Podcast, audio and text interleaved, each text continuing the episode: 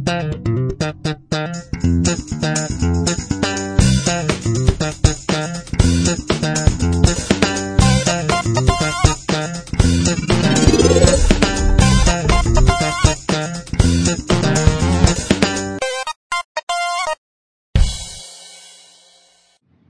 イエット研究所。この番組、ダイエット研究所は、世の中にある様々なダイエットをリスナーの皆さんと一緒に研究、検証していく番組です。ご案内役は私、永井と、半助です。よろしくお願いします。よろしくお願いします。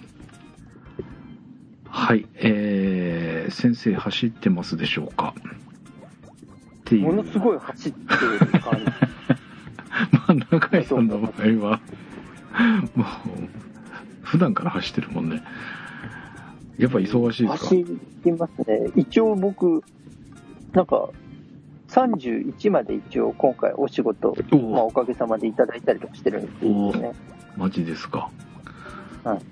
上をいで、一応、うん、今日のお客さんが、うん、まあ、今日が2020年うん12月26日はい。土曜日ですね。で、今日年内最後だったお客さんが、うん、あの、面白いんで1月1日にやりましょうかっていう話をしてたんですけど、あの、さすがにそれは忍びないって気を使っていただいてですね。ほうほうほう。で、1月、まあでも、2日か、2日に、やるんですか？うん、うん、だから僕多分仕事始め、このまま行くと2日ですけど、あの、勇敢な方とか1年の計を元旦に持って行って、すごくやる気に溢れている方がいれば、あの、元日から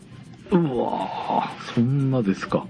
あってもいいかなと思ってはおります。へえ、すごい。いやー、もうね、怠惰な塊の私としては、もう一日でも早く休みに入って、一日でも長く休みのままでいたい、みたいな感じなので。なんかでも皆さんね、なんか、休みが今年は割と、うん、1月3日が日曜日で、うん、うん。もう4日月曜日なんで4日からお仕事になるっていうお話を結構聞いてるんですそようね。みたいですね。4日多いっていう話は。ただ、あれじゃないですか。結構、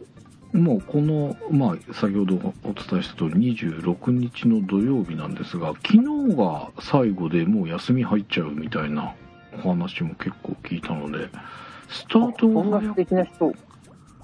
が早いのかな？とか思って聞いていたんですが、一般的なところってどこが多いんですかね ?20、でも僕の周りでというか、あの僕のお客さんも含めて、はいはい。28日が収めて、まあ、あの大掃除みたいなことをやって終わりって言われてる方結構多い。へえ。月曜日が、まあ、最後出る日、29からお休みってことですか？はい。形式上参加して29からお休みっていう方。が多い印象ですあね。そうですか。えー、なんか、今年は、まあ、僕は常になんかイ、イレギュラーな、12月はイレギュラーな月になるので、えー、まあ、昨日とか今朝までの予定だと、はい明日も出勤の30まで仕事みたいなお予定だったんですが、なんか急遽、明日いいよ休んで、みたいな。え、と むしろなんか前日に言われても、みたいな。だったら、やりたいことあったのに、みたいな感じだったんですけど。まあまあででもまあも、お仕事だと思ってたのがお休みになるとまたそれはそれで、まあまあね、他にやるできることが、時間があれば、やりたいことはいくらでもあるので、いいんですけど、でもなんとなく気持ち的になんか、準備してたのに、急に、みたいな、ちょっとモヤモヤしてる感じですが、まあ、できた時間ちょっと有効に明日は使いたいなと思っておるんですが、まあそれでも30まではあるので、っていう。でも永井さんの話聞いてると、もうね、2日から仕事とかって考えると、でも僕割と、例年1月1日とかお仕事してることがここ何年か多かったので、ああそうでしたね。そう。うんだからあんまり、なんだろう、なんか元日だからお休みをあの取れるといいなっていうのはもう結構なくなってるので、むしろそれだったらあのこう本当に1月1日からうん。できるぐらい、ん。あのこうなんでしょう、勇気のある方というか、やる気のある方チャレンジャー募がいてくれるといいなって思ってますね、そういう方のお手伝いができる方が、うんまあ、一日の過ごし方としてはすごく充実してる感じかなと個人的には思ってたり。素晴らしい。やっぱ違いますね、そこら辺がね。もう、僕は、なんぼでも休みたいみたいな。ていうか、最近ね、しんどくて、休みの日って体結調の問題がありますからあね。の結構寝ちゃうんですよねっていう、まあ、平日がそんなに長い時間寝れないっていうのはあるんですけどもう休みのたびに結構寝たくってしまったりとかしているんですが。まあそんな年年末す迫った迫ったというか何て言ったらいいなえー、まあかなりこう境に迫ってきておりますがえーまあ、今年最後の配信となりますのでちょっと、えーはい。振り返ってみますとまあね今収録日で東京が800人超えっていうか1000人行ったとか行かないとかっていうなんかニュース今ちらっと見てあれ？とか超えたの？って思ったんですけどまあでももう超えるのも時間の問題っていうぐらいの数。ですよね僕が夕方聞いたので800じゃねえ900人超えたっていうニュースは見たんですけどさっきちらっとなんか1000人超えたみたいななんかち見えたんですがまあそんな第3波が、えー勢いを鈍らせることなく、えー増加傾向にあるというちょっと大変な時期にとっておりますがまあ振り返ってもね、まあ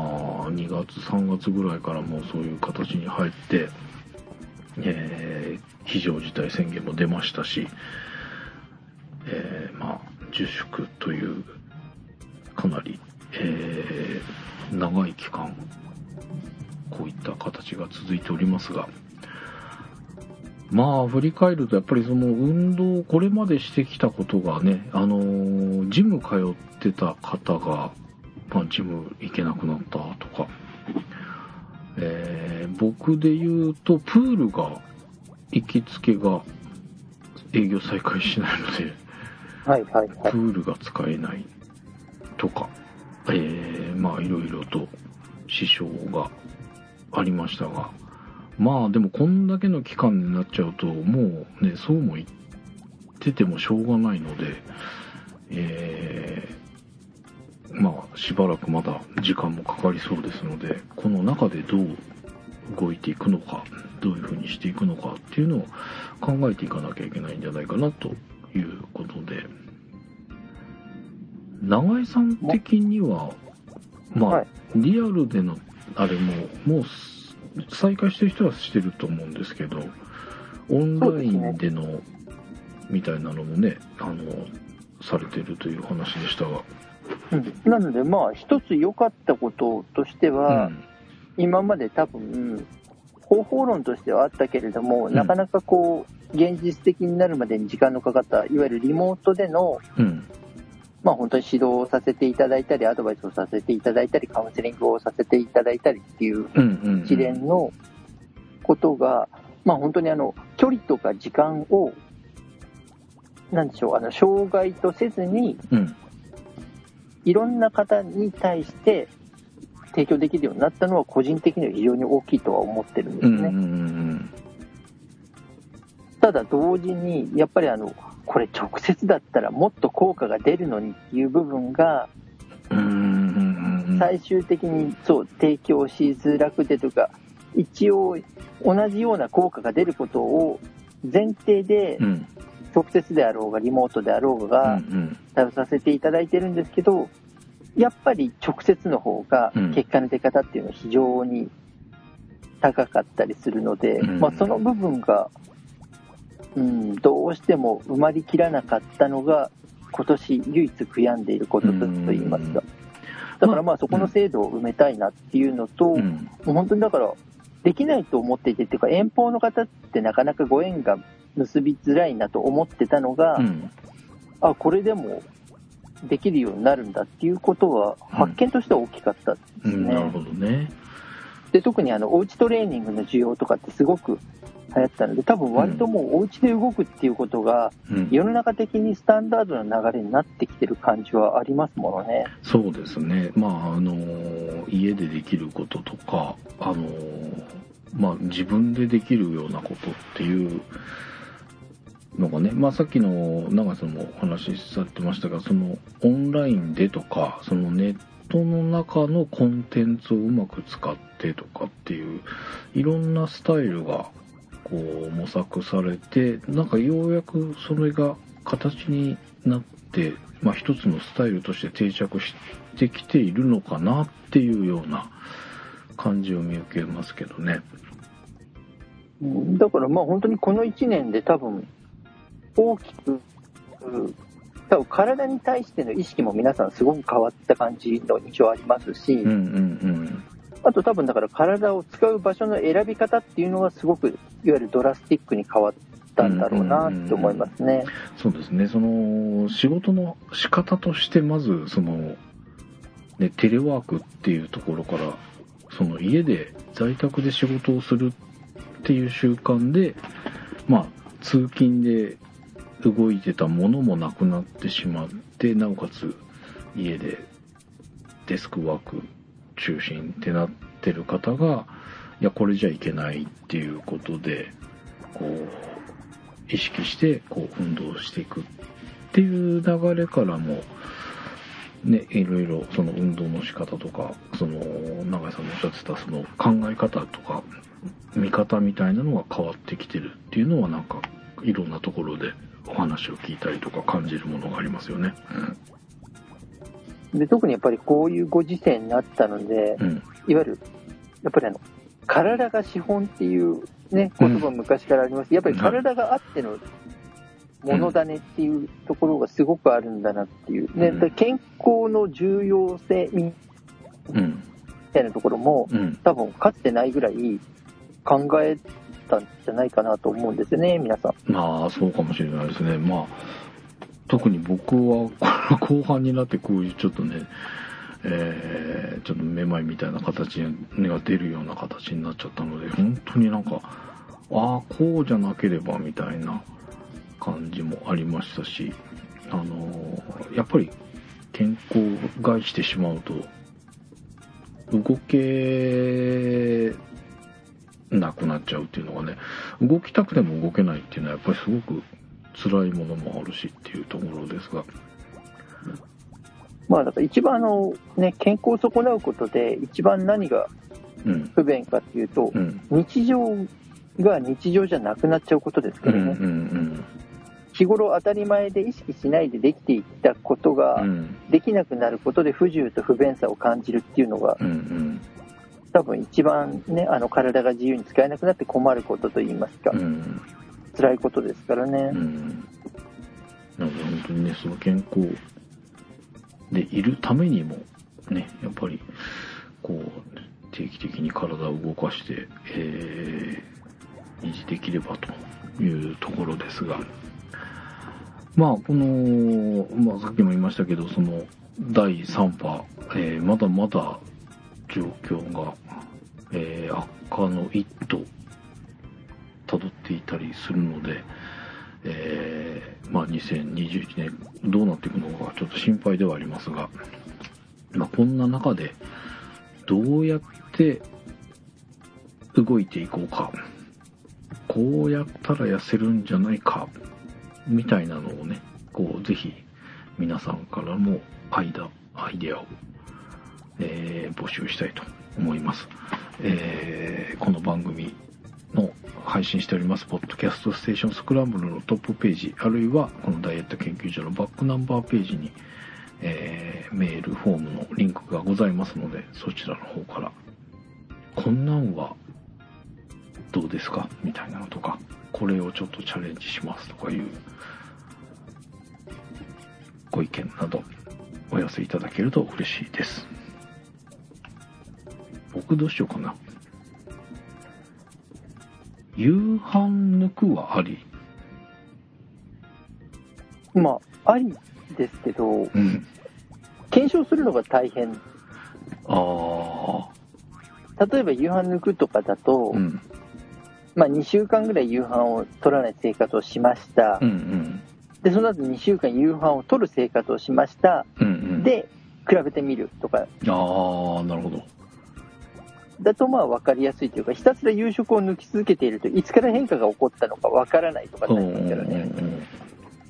だからまあ、検証するためには両方を同じ期間、でもっと言ったら同じ時間に同じものを食べるぐらいの話ですからね。うんうんただまあそこまではちょっと難しいので、まあまずは夕食を抜く期間うんと、まあ夕食を取る期間を同じだけ設けて、うん体重の動き具合を考えてみるっていうのは、割とありかなと。うんうんまああとなんでしょうね慣れるといけますよ。夕飯抜きですか？まあ夕飯っていうか僕今、うん1日1食の日が結構多いんですね。1週間の中、多分半分以上。一食ですか？1食ですね。それはどこで取るんですか？あ、そこはね、夕食だけにしてますね。あじゃあ朝昼がないっていう感じ？そうです。へえいやー夕食までないのか。結構日中がきつそうな気がしますね。意外とうん。峠を簡単に越えられることを越えられますね、でも。へえだからそんな空腹でしんどいっていう感じにはあまりならないというか、お腹が減ったなと思うことはあっても、うんうんうん。なんか集中力がそがれるとか、動けないまで行くことはほぼほぼないですね。どんなに動いた日でも。はいはいはい。そんな感じなんだね。だから意外といけるなぁと思って、うんうん。多分まあこれは個人的な意見にはなりますけど、うんやっぱりどうしても普通の食生活でうん。カロリーを抑えながらって言っても、うん。日本で暮らしている現代人の食生活ってうん。オーバーカロリーになりやすいんだなってそうですよね。それはそう、うんよく聞きますし実際そのカロリーとか気にして見ているとまあ簡単にオーバーになっちゃうねっていうのは実感としてありますよね。だからそれを考えると、うん。まあある程度、うん、エネルギーを取る量を抑えても割と暮らしていける、感じはありますね。ん。いやなんでこう夕食抜いてみたいな話をしたかというと夕食はなんか抜けたんですよね。僕も何回かは。ほあのまあ昔でいう多分そのみんなのダイエット始めた頃とかだと朝朝食を食べるっていうことが長いことなかったんですよ。うあそうですよね。はいでえっ、とある時からまあ朝方になり弁当を自分で作るようになってからは特にあの作りながら朝食を食べるっていう習慣ができて朝をしっかりとるようになったので、えー朝昼晩となんかそれ考えると朝取った方がいいよっていう話は聞くけどトータルすると今まで食べてなかった朝食分単純にプラスなんじゃないかと。いう気がしまして。でまあ仕事で遅くなった時とかにまあお茶やら水分補給をとってまあそのまま寝ちゃえやってなった時に何回かそれがまあお腹空いて寝れないみたいになるのかなと思ったらそうでもなくて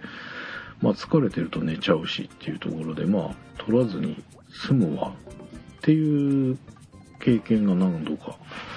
あったので意外と僕の場合は抜くんなら夜かなと思ってたんですけどねうーん。まあ、なので、それを試してもらう。例えば、あの、一日の中でどこを抜くのが一番自分にとっては痩せたかっていうのをしばらく考えられると面白いかもしれないですよね。例えば1月は夕食を抜いてみることにして2週間2週間ありとなしで考えてうん、はいはいは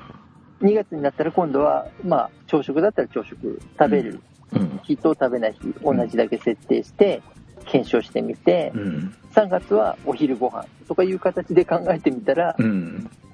まあどこが一番変化の割合が大きいのかなっていうのは一つデータとしては集められる感じはしますね。うんまあ、こういった形だったりとか、まあ、食べる内容を見直してみるとかね。うん、まああとは本当に最近よく言われるんですけどお肉だけを食べていたら痩せられるっていうですね、うんうんうんなのでもう本当にそれをあのぜひ検証していただきたいっていうのと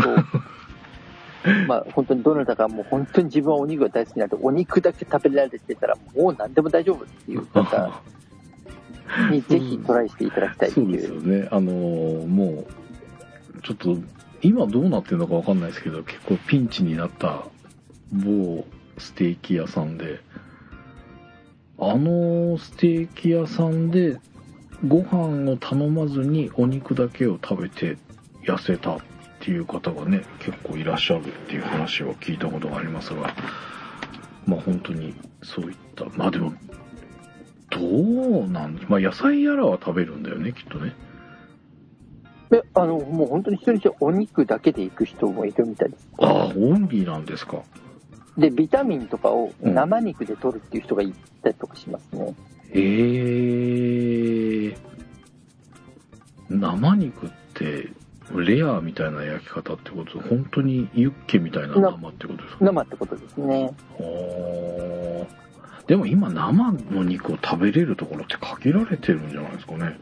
うん、少ないですし、だから一旦冷凍したものとかなんでしょうけどね。うーん。まあ、そういった、まあでもちょっとどうなんでしょうね。肉だけで健康維持できるんですかね？痩せるだけのことを考えたらなんか一つの手段っていう気はしますけど、なんか体壊しそうっていう 不安がありますねそうですね。まあ、そこに関しては僕ある程度答えは持ってはいるんですけれどもああ、、そうなんですね。うんうんあの単純にあの面白いので誰か勇気のある人に試してチャレンジしてみてくださいみたいなね。まあ、あの短期間であれば、うんあのそれほど大きな問題にはならないので。それ例えば5年とか続けていくとさすがにちょっとっていうところはあるんですが、うんまあ、限られた期間であればそれほど深深刻な影響は出ないはずなので、うんうんまあ、それをぜひ試していただきたいというのと、あと、